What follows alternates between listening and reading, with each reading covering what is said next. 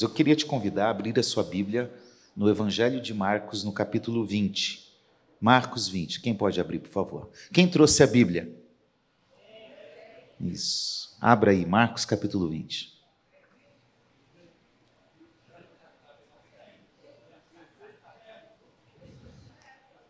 Estão procurando? Hã? hum. Não tem, né? Vamos falar sobre isso? Abra 1 Samuel capítulo 3, versículo 10 lá no Antigo Testamento, 1 Samuel 3, 10. Fica mais uma vez em pé para nós lermos rapidinho a palavra de Deus.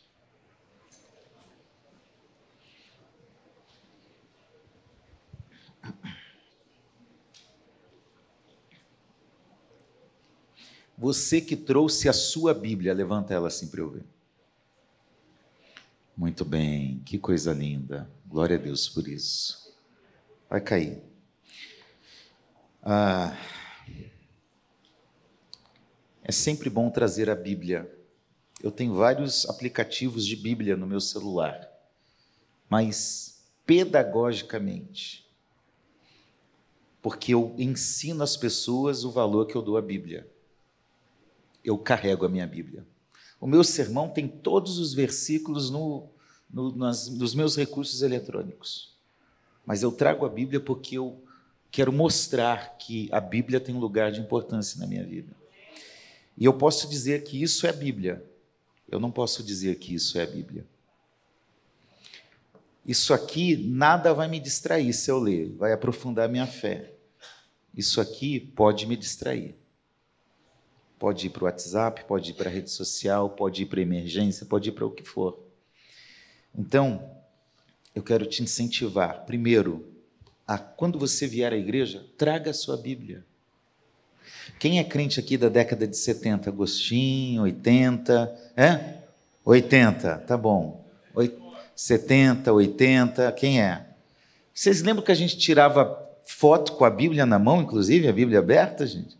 Eu tenho umas lá quando eu era criança, claro, né, gente? Porque mas nós precisamos resgatar o lugar da Bíblia na vida da igreja. Eu sei que o pastor Davi pregou no último domingo sobre a Bíblia. Como domingo que vem é o dia da Bíblia, eu quero falar agora sobre a Bíblia. E no próximo domingo pela manhã haverá um pregador aqui diferente, pregador especial, o pastor Gilton Medeiros, estará pregando sobre a Bíblia. Amém? Você achou 1 Samuel 3,10? Então o Senhor veio e ali esteve e chamou como das outras vezes: Samuel, Samuel. Este respondeu: Fala, porque o teu servo ouve. Fala, Senhor, porque o teu servo ouve. Senhor, muito obrigado por tua palavra, que é santa, que é perfeita, que é luz para o nosso caminho, que é fonte de vida que é a nossa regra de fé e prática. Que o Senhor possa continuar falando conosco, assim como o Senhor o fez na história, assim como o Senhor o fez nesta história, falando com Samuel. Que o Senhor fale comigo, que o Senhor fale com cada pessoa aqui nesta noite. Nós oramos em nome de Jesus. Amém. Podem se assentar? O tema da minha pregação é Fala, Senhor, que o teu servo ouve. Esse livro é um livro nomeado de 1 Samuel, porque Samuel é um personagem singular na história do Antigo Testamento. Samuel é o único personagem em todo o Antigo Testamento que assumiu nele mesmo três grandes funções de liderança dentro do contexto do povo de Deus. Samuel era um juiz, Samuel era um profeta e Samuel foi também um sacerdote. Então ele ele realizou, ele exerceu a função das três grandes lideranças estratégicas que Deus usava no meio do seu povo. O período que nós estamos lendo aqui, o período histórico, é o período final dos juízes. Vamos lembrar rapidinho? O povo de Deus saiu do, do Egito, andou 40 anos no deserto, chegou na terra. Depois, Josué foi o primeiro ali a começar o governo, e depois da morte de Josué, o povo de Deus entrou num período chamado de período dos juízes, cerca de 350 anos, talvez um pouco menos, talvez um pouco mais, em que não tinha um rei, não tinha um grande líder como Josué ou como foi Moisés, mas Deus levantava durante algum tempo, um ano, dois anos, cinco anos, ah, às vezes menos ainda, um personagem. Vários juízes se levantaram. E Samuel é o último desses juízes, junto, aqui nesse contexto, no capítulo 3, junto a um grande sacerdote que existia na época, Eli e seus filhos, que também assumiam a função de sacerdote. É possível, alguns comentaristas bíblicos dizem que Samuel tinha aqui cerca dos seus 12 anos, uh, aproximadamente. E Samuel tinha sido entregue por sua mãe para crescer dentro do templo, aos pés aqui do sacerdote Eli. E desde criança, então, ele foi aprendendo e convivendo com essa família. Eles estavam numa região chamada Siló. Siló era a capital religiosa de Israel nessa época. Era o lugar do sacrifício e era o lugar onde estava o tabernáculo de Deus. Então aqui era o lugar onde o sacerdote estava. Porém, o tempo dos juízes foi um tempo de grande degeneração moral e espiritual. A história dos juízes, ele diz que era uma das maiores e piores crises da história do povo de Deus. Nós não vamos ler porque nós não temos tempo, mas Juízes capítulo 2, versículo 11 diz que o povo, de forma recorrente, era idólatra. 1 Samuel capítulo 2, versículo 12, 17 e 22 diz que o sacerdócio já estava corrupto e imoral por causa de Rofini e Finéias. E o pai, Eli, era complacente, silencioso, não fazia nada para mudar essa história. Capítulo 2, versículo 13 e 16 diz que o tabernáculo e o sacrifício a Deus foram profanados. E a lei foi desobedecida. A gente pode fazer um paralelo com Levíticos capítulo 7, versículo 30, 31, com 1 Samuel 2,15. O que a lei dizia foi desobedecido aqui nesse contexto. Isso está no capítulo 2. E aí Deus decide intervir o primeiro versículo do capítulo 3 diz que naqueles dias a palavra do Senhor era muito rara. Deus estava quase que em silêncio. Uma sociedade degenerada, imoral, idólatra, um sacerdócio corrupto, uma vida religiosa vazia e sem sentido. E o que resulta? As, a palavra do Senhor era rara e as visões não eram frequentes. Essa era a realidade. Samuel tinha sido levado para aprender aos pés de Eli sobre servir a Deus, esse era o seu propósito, mas o versículo 7 diz: Porém, Samuel ainda não conhecia o Senhor, e a palavra do Senhor ainda não havia sido manifestada a ele. Meus irmãos, não é que Deus não queria agir, é que Deus não falava mais diante do caos moral e espiritual daquela época. Guardadas as devidas proporções, nós estamos vivendo uma geração semelhante à geração de Samuel. Uma geração de imoralidade, uma geração de corrupção, uma geração de violência, e uma geração em que a fé não é levada a sério. E infelizmente o nosso problema hoje não está lá fora. Se você está com medo lá de fora da perseguição, isso não me preocupa. E não é que eu ore por perseguição, mas eu acho que um dia ela vai chegar. O nosso problema está aqui dentro, porque nós não levamos a fé a sério como deveríamos. Nós não estamos ouvindo muitas vezes o que Deus está dizendo, e eu acho que isso tem a ver com todos nós, em maior ou menor grau, mas todos nós, muitas vezes, não estamos valorizando aquilo que Deus quer fazer, aquilo que Deus quer falar. Então eu quero destacar algumas lições rápidas nesse texto a partir da lição de Samuel. Samuel não conhecia a voz do Senhor e Deus chega lá e falou: Samuel, Samuel. E Samuel fala: Epa, é o Eli que está me chamando. Diga, Senhor, o que, que o senhor quer? Ele diz: Não, menino, vai dormir. Não falei com você, não. Isso ocorre uma segunda vez. Na terceira vez, Eli diz assim: Peraí, Samuel, deve ser algo diferente. A próxima vez que você ouvir a palavra que você ouvir o chamado, diga: Fala, Senhor, que o teu servo ouve. E assim Deus fala com Samuel, dá uma instrução para Samuel, e a partir desta palavra, Deus mudou a história do povo de Israel por vários anos.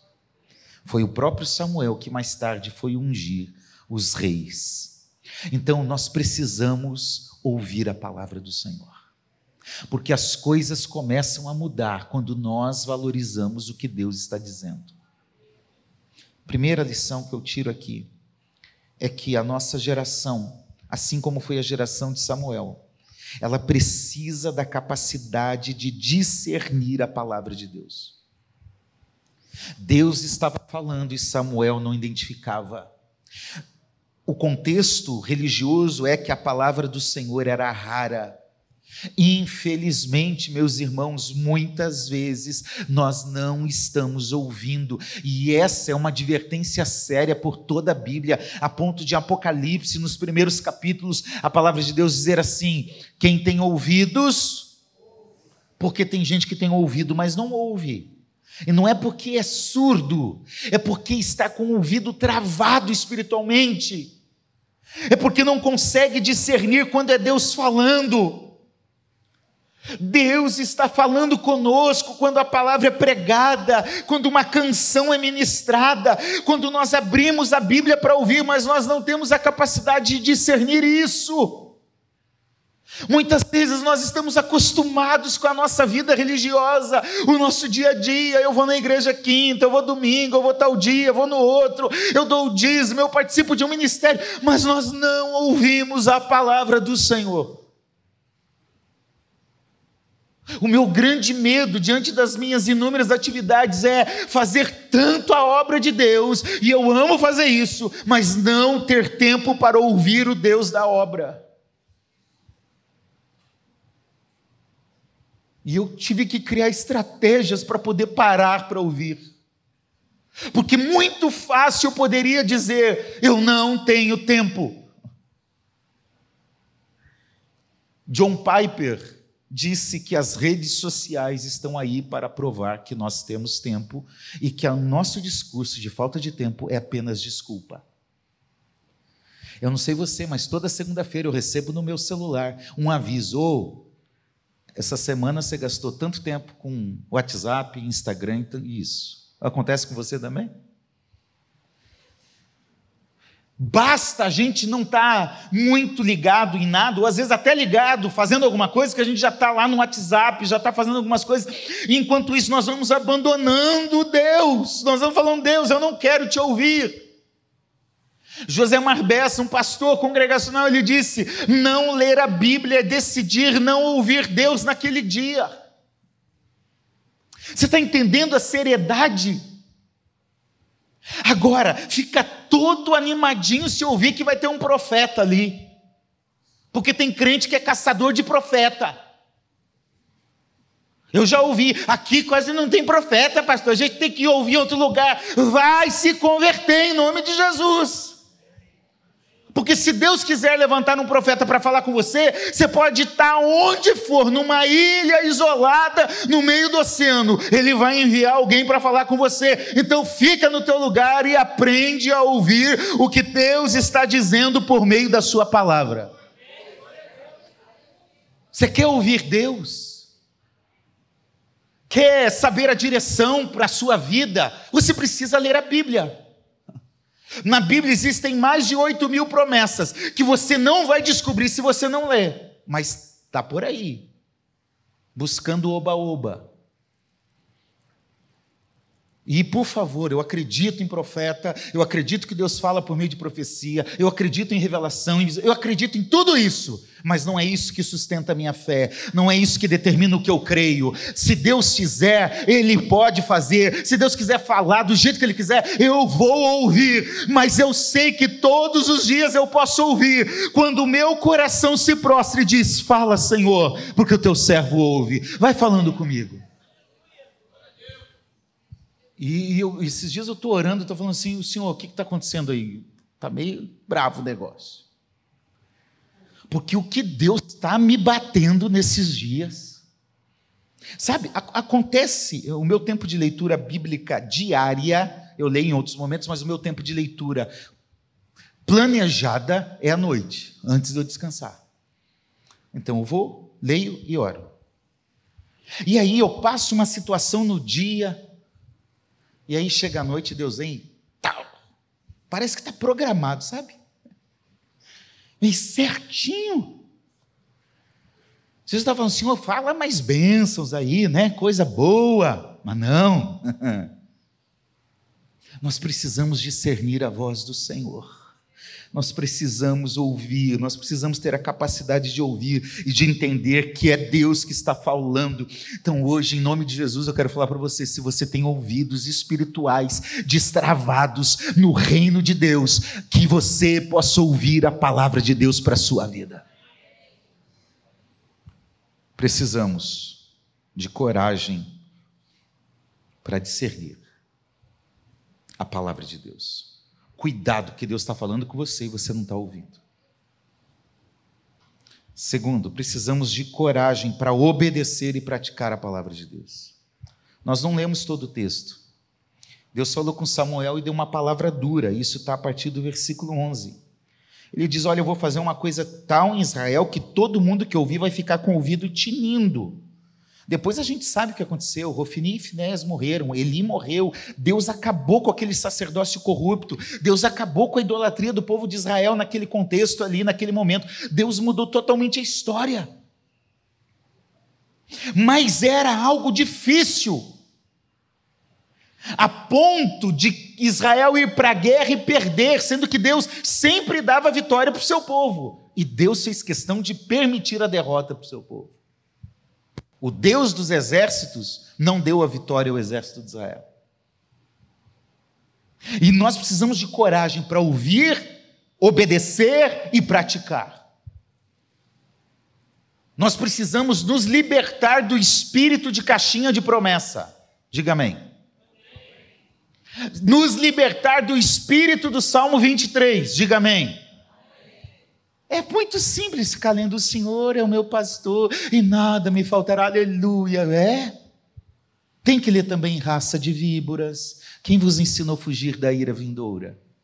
Com o mesmo amor e paixão que leu o Salmo 23.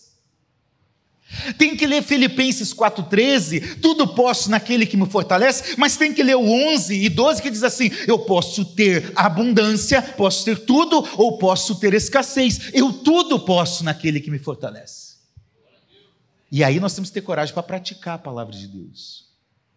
Tiago diz que nós nos enganamos quando nós somos meros ouvintes por isso ele diz: Tornai-vos, pois, praticantes da palavra e não mero ouvintes, enganando-vos a vós mesmos. Sabe o que, que Tiago está dizendo? Se você vem à igreja, escuta a pregação e sai daqui não muda nada na sua vida, você está se enganando.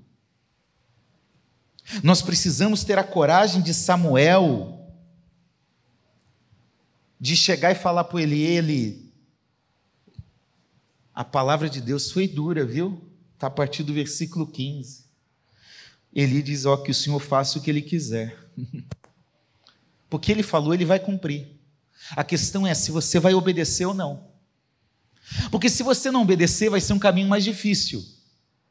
Deus tem um propósito nas nossas vidas, como povo dele, como igreja nesse tempo, como famílias que somos. Deus tem algo a realizar em nós e através de nós, mas nós precisamos ouvir e obedecer. Porque se nós não fizermos, ele vai fazer por meio de outro. E está muito fácil tentar negociar com Deus, né? Nós precisamos de uma geração de crentes em Jesus que se levanta para ir na contramão do mundo e dizer assim: o mundo está dizendo que não é pecado, eu continuo com a Bíblia que diz que é pecado. O mundo está dizendo que não é assim, eu continuo com a palavra de Deus que diz que é de outra forma. Eu não estou aqui para agradar política, eu não estou aqui para agradar instituição de ensino, eu não estou aqui para agradar redes de comunicação, eu não estou aqui para ser o certinho politicamente correto. Eu estou aqui para agradar aquele que me me criou, aquele que me sustenta, aquele que é o autor da sua palavra. Se a Bíblia diz que algo é pecado, é pecado. Se a Bíblia diz que algo não é para fazer, não vou fazer. Eu tenho que ficar com a palavra de Deus, porque seca-se a erva e cai a sua flor, mas a palavra do nosso Deus permanece para sempre.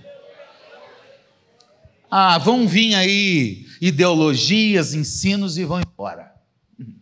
Eu fico com a palavra de Deus. Eu fico com a verdade da palavra de Deus. Por mais que chamem de radicais, fundamentalistas, ultrapassado, prefiro ser tudo isso, mas ficar com aquilo que a palavra de Deus diz. Nós precisamos de coragem para obedecer. Cuidado, porque muitas pessoas estão misturando a voz de Deus com o sentimento do coração. Hum. Ah, Deus falou comigo. Às vezes é só o sentimento e o desejo que está falando mais alto. Não tem nada de Deus, mas Deus falou comigo. E aí, meu irmão, pastor Marcelo, pastor Davi, quando alguém chega no gabinete, pastor, Deus falou comigo, você vai falar o quê? Se a gente falar, não é Deus, não, vocês vão chamar a gente carnal. É ou não é? Não confunda a voz de Deus com o sentimento do coração. Não confunda a voz de Deus com achismo. Meu Deus do céu, como é difícil, a gente pega, a gente fala, a gente. Olha, a Bíblia diz isso. É, mas eu acho. Eu acho. Ó, sorrindo, tá? Pouco importa o que a gente acha. Importa o que Deus acha e o que Ele diz. Tem gente confundindo a voz de Deus com o senso comum, com a cultura popular. Pastor, Deus é amor. Deus é amor, igreja? Sim ou não? Ele é amor tanto quanto ele é justiça.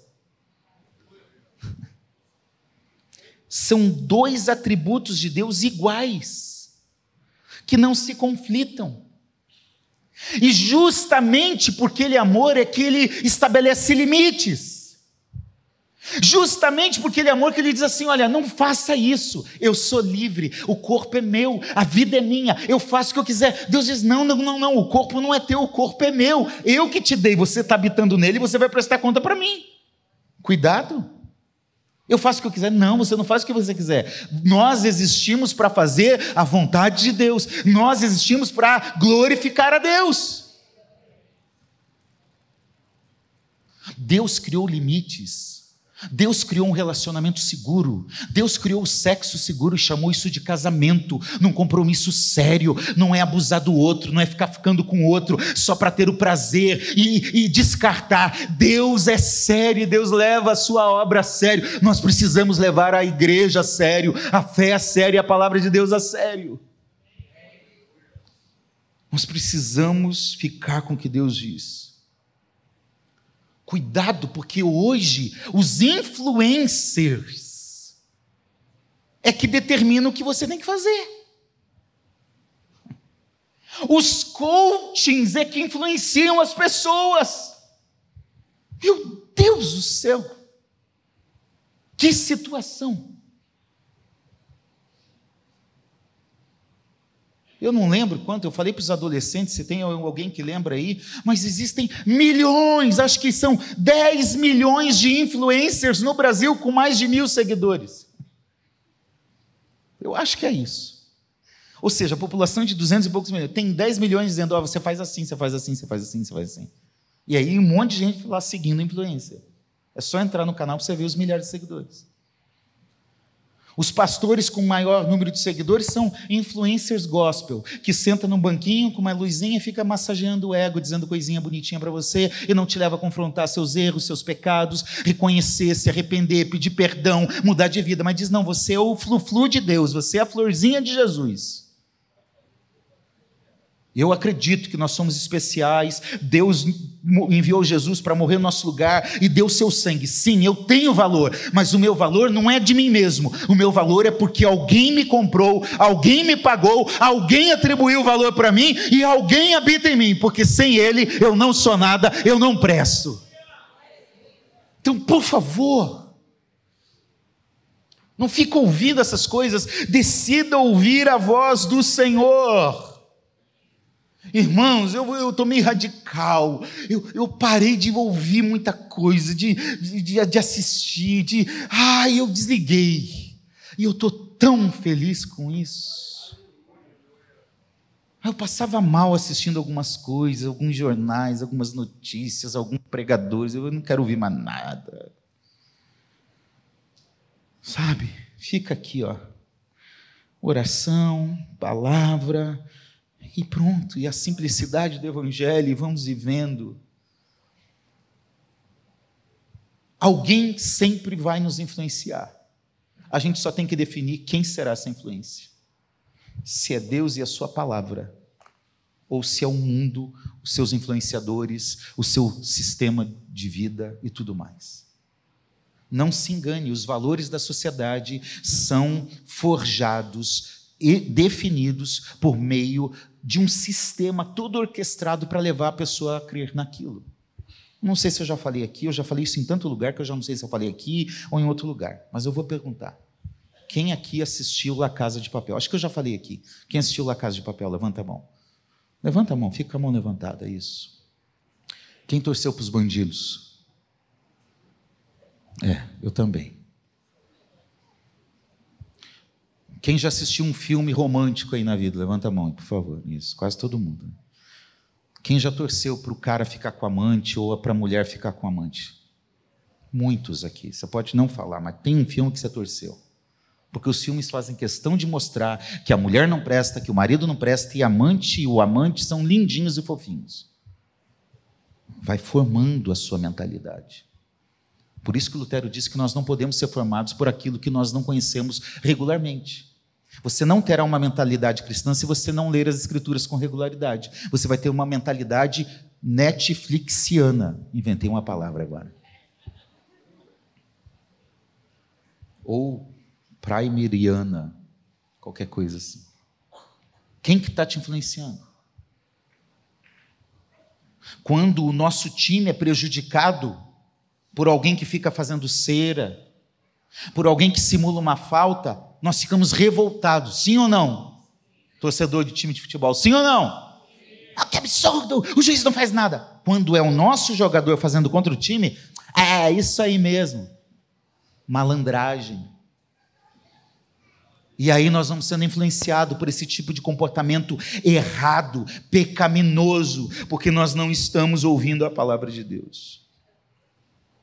Eu quero ir para o final dizendo que nós precisamos valorizar a palavra de Deus acima de qualquer outra coisa. Ele falou para Samuel: Samuel, a próxima vez que você ouvir, eu estou fazendo a linguagem de hoje aqui, tá? Sai correndo, Samuel, e diz assim: Fala, Senhor, porque o teu servo ouve. Nós precisamos de uma geração que diz sinceramente: Fala, Senhor, porque eu quero ouvir. Fala, Senhor, para confrontar o meu pecado. Fala, Senhor, para corrigir a minha vida. Fala, Senhor, para estabelecer a minha fé. Fala, Senhor, para consolar a minha aflição. Fala, Senhor, para me dar esperança em meio à luta. Fala, Senhor, eu quero te ouvir. Fala, Senhor. Nós precisamos, meus irmãos, acender em nós o que os dois discípulos no caminho de Emaús falaram um para o outro. Depois de Jesus expor as Escrituras, Lucas 24, 27, eles falaram assim: Não nos ardia o coração quando ele, pelo caminho, falava aquelas coisas. Eu quero dizer para você: nós precisamos voltar a arder o coração para ouvir a pregação da palavra de Deus. Nós precisamos arder o coração quando nós abrirmos a Bíblia para ver Deus falar conosco. Nós precisamos arder o coração quando o ministro de louvor chegar aqui e falar: Vamos louvar a Deus, e aquilo arder, e aquilo queimar, e aquilo impulsionar. Precisa arder o coração na hora que falarmos: Vamos adorar a Deus com as nossas ofertas, e nós fazemos isso com gratidão e alegria. Precisa arder por estar atuando no ministério, precisa arder quando pensar: Ah, é quinta, é domingo, eu vou para a escola bíblica, eu vou para a igreja. Nós precisamos voltar a arder pelo simples do Evangelho. Nós precisamos arder o coração. Se nós quisermos construir o nosso futuro, nós precisamos da palavra de Deus. Quantas vezes Deus falou no Antigo e no Novo Testamento, dizendo assim: olha, mas principalmente no Antigo, tá bom, Israel, você não me ouviu, e por causa disso, você vai enfrentar o exílio babilônico, o cativeiro assírio, vai enfrentar depois a dominação persa, grega, romana, simplesmente porque não ouviu. Que nós possamos ouvir o que Deus tem a dizer. E o melhor de tudo isso é que a palavra de Deus ela é tão especial que ela não é apenas um livro vazio, um livro antigo com algumas histórias legais. Mas para mostrar a importância da palavra, João capítulo 1, verso 1 diz assim: No princípio era a palavra, no princípio era o Cristo lá em todas as coisas. No princípio era o Verbo. O Verbo era Deus. O Verbo, Cristo, é Deus. O Verbo estava com Deus e era Deus. A palavra é Deus e estava com Deus. A pessoa, a segunda pessoa da Trindade, Jesus, é conhecida como a palavra. E aí o verso 14 do capítulo 1 de João diz: E o Verbo se encarnou, a palavra se fez carne e habitou entre nós, cheio de graça e de verdade, e vimos a sua glória, a glória como do unigênito Pai. Jesus é a palavra de Deus que veio ao nosso encontro. Jesus é a palavra de Deus que se revelou perfeitamente a nós. E por isso nós precisamos viver essa palavra e amar essa palavra.